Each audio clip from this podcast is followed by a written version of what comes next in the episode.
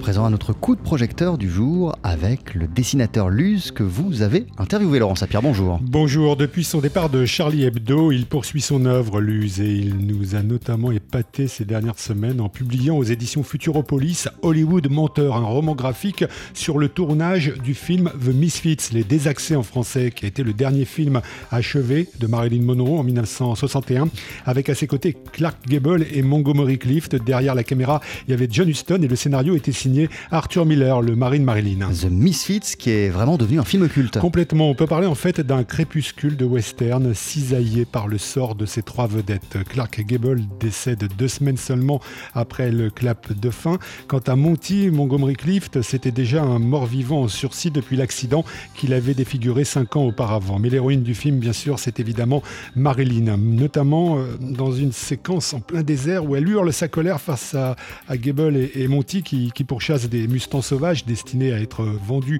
pour en faire de la viande pour chiens. Hollywood Monteur, c'est un zoom sur cette colère de Marilyn Monroe que John Huston avait préféré filmer en plan général. Elle est en colère, mais on ne la voit pas.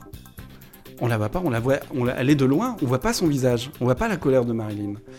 Euh, pour la dessiner de près, pour me rapprocher d'elle, parce qu'au départ je voulais me rapprocher, je voulais juste derrière elle, je voulais savoir ce qu'elle voyait en face. Elle voyait une équipe, voilà, j'ai dessiné, le premier dessin que j'ai fait d'elle en colère, c'est elle de dos euh, devant une équipe de, de, cinéma, donc majoritairement des hommes, devant le désert aussi, qui est là presque pour la, pour la ronger.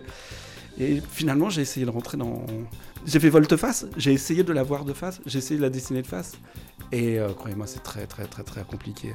C'est compliqué, mais c'est réussi. Luz met les décibels à fond sur le cri de Marilyn dans The Misfits, même si c'est des décibels graphiques. Un cri blanc, un cri sourd, un cri qui nous interpelle, et un cri qui peut nous interpeller jusqu'à maintenant, parce que euh, le temps de travailler sur ce livre, je me suis laissé envahir aussi par autre chose, par l'actualité de, MeToo, donc par l'actualité d'Hollywood, par l'actualité de ces femmes qui sont, qui sont en colère par rapport à cette euh, profession.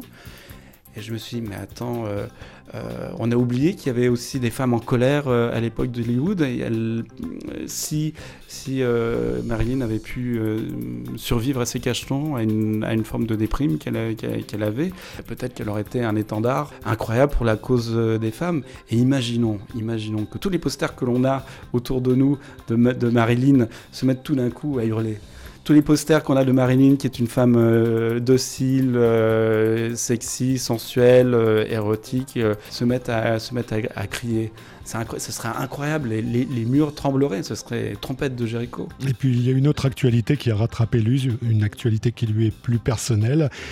On se souvient de janvier 2015, les deux titres du film, The Misfits en anglais, Les Désaxés en français, l'ont laissé particulièrement songeur. Les Misfits, ça veut dire aussi ceux qui ne s'assemblent pas, ceux qui ne marchent pas ensemble, ceux qui ne, sont pas assemblables. C'est plutôt quelque chose de collectif.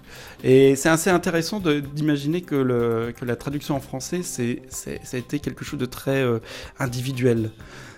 Et euh, finalement, pour moi, c'est les deux. Pour moi, à la fois, je suis, désaxé par rapport à, qui j'ai pu être à un moment donné, et j'essaye de retrouver mon axe. Et puis, euh, j'essaye de me... J'ai perdu aussi mon, collectif. J'ai perdu ma manière d'être assemblé avec les autres. Hollywood, menteur par le dessinateur Luz, c'est paru aux éditions Futuropolis. Luz que vous avez rencontré, Laurent Sapir, pour ce coup de projecteur. Merci beaucoup. À tout à l'heure. On poursuit sur euh, TSF Jazz avec Stacy Kent et cette question que reste-t-il de nos amours?